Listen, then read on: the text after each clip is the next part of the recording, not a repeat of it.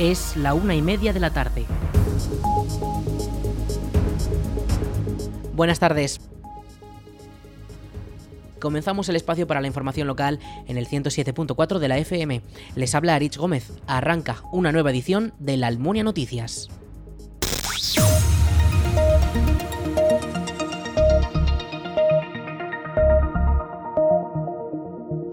La acequia del Carretillo volverá a llevar agua en sus tramos iniciales tras un desembolso de más de medio millón de euros para su reparación. Según informa Heraldo de Aragón, la comunidad de regantes de la acequia de Grío planea acometer la reparación de los tramos dañados de la acequia del Carretillo a su paso por Ricla.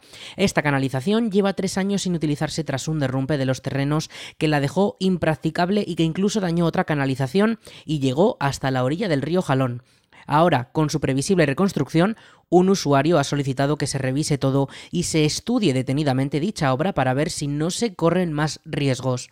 El usuario señala que hay que asegurar que los terrenos no están tocados y que se debe revisar el caudal que puede llevar la acequia, pues según esta persona ha duplicado su capacidad por debajo de la infraestructura hay rutas senderistas, vías del tren o caminos.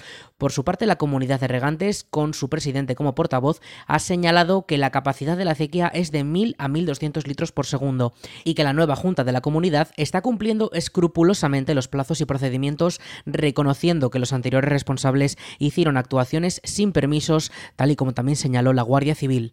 Actualmente el agua que lleva la acequia se eleva desde otra de las acequias de la zona de manera provisional para poder abastecer los campos que cubre la acequia dañada. Y el futuro de que vuelva a llevar su propia agua dependerá de los permisos de la Confederación Hidrográfica, el INAGA o el Ayuntamiento de Ricla, entre otros. Además, también de varios informes geotécnicos que analicen el estado del suelo.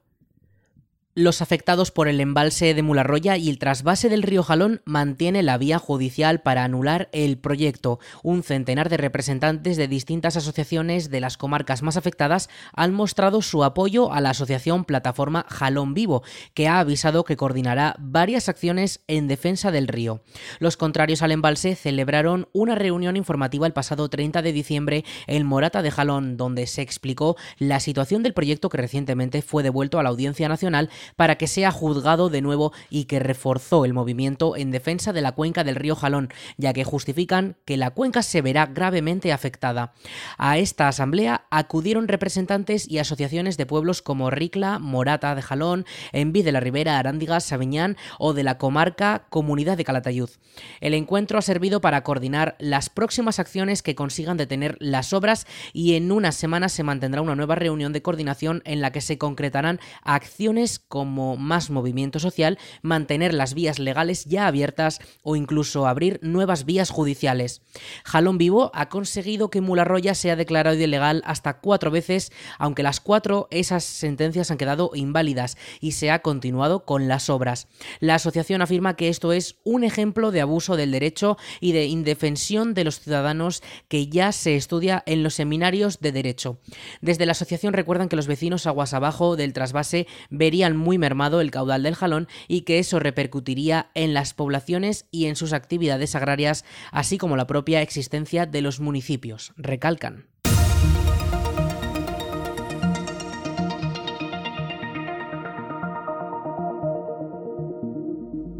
el taller de empleo del INAEM en la Almunia ha abierto su periodo de inscripciones para poder formarse en la nueva modalidad que se ofertará en la localidad durante los próximos meses.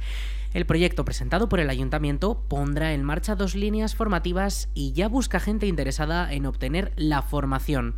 Por una parte, se formará en albañilería a ocho personas mediante un proyecto de rehabilitación de espacios del antiguo matadero, el actual espacio joven de la Almunia, y paralelamente se formará a otras ocho personas como auxiliares de atención geriátrica en la residencia Santa María de Cabañas.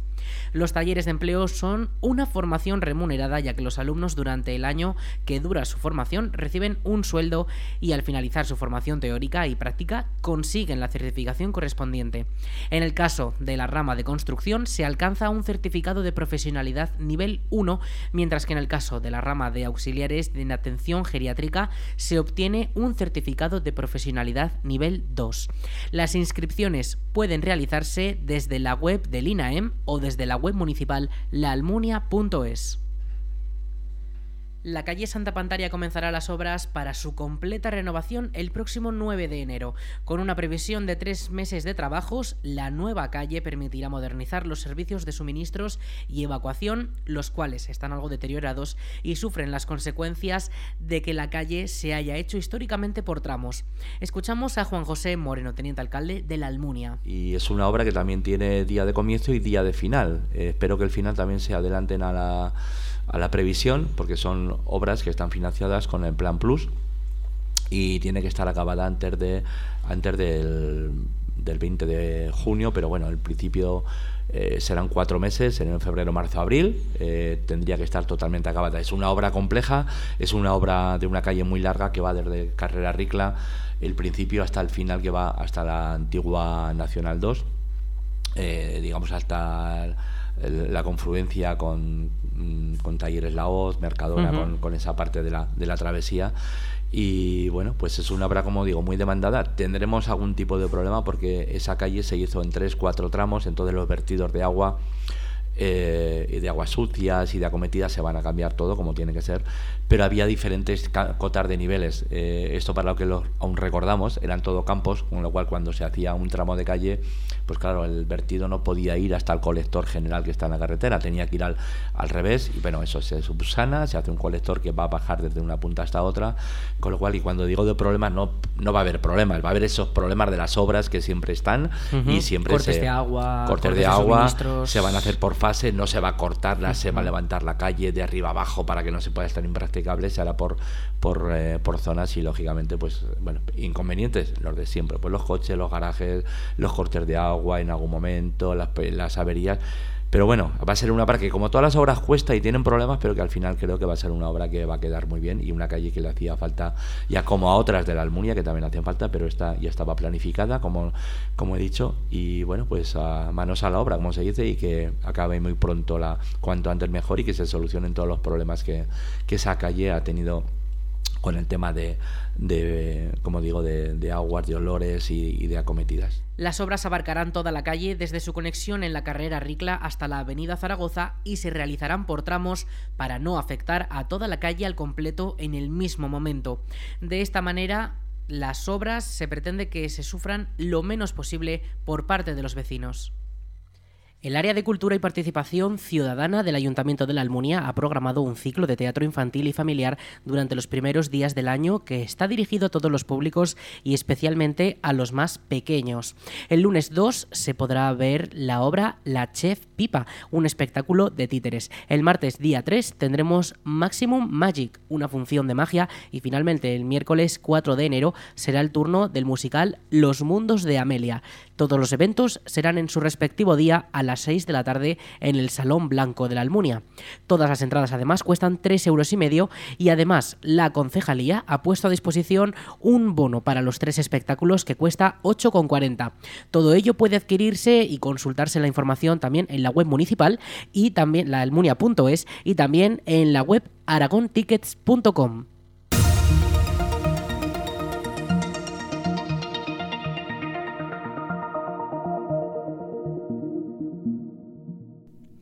La Consejería de Acción Social de la Comarca de Valdejalón ha abierto el plazo de solicitudes para el Plan de Balnearios Imserso 2023. Las personas jubiladas tienen hasta el 9 de enero para presentar su solicitud y poder participar de febrero a agosto. Por el contrario, si prefieren participar de septiembre a diciembre de 2023, tienen de plazo hasta el día 15 del próximo mes de mayo. Para poder beneficiarse, los interesados deben ser pensionistas de jubilación o incapacidad permanente, pensionistas de viudedad con 55 años o más, perceptores de desempleo con 60 años o más o personas mayores de 65 años. Toda la información y las están disponibles en el Servicio Social Base de la Almunia, situado en la sede comarcal o también en la web del IMSERSO. La Biblioteca de la Almunia ha informado de que permanecerá cerrada por vacaciones desde el 27 de diciembre hasta el 12 de enero, por lo que los usuarios todavía están a tiempo de hacer sus devoluciones y de aprovisionarse para seguir leyendo nuevas historias durante las Navidades. Les recordamos, la biblioteca permanecerá cerrada desde el 27 de diciembre hasta el 12 de enero,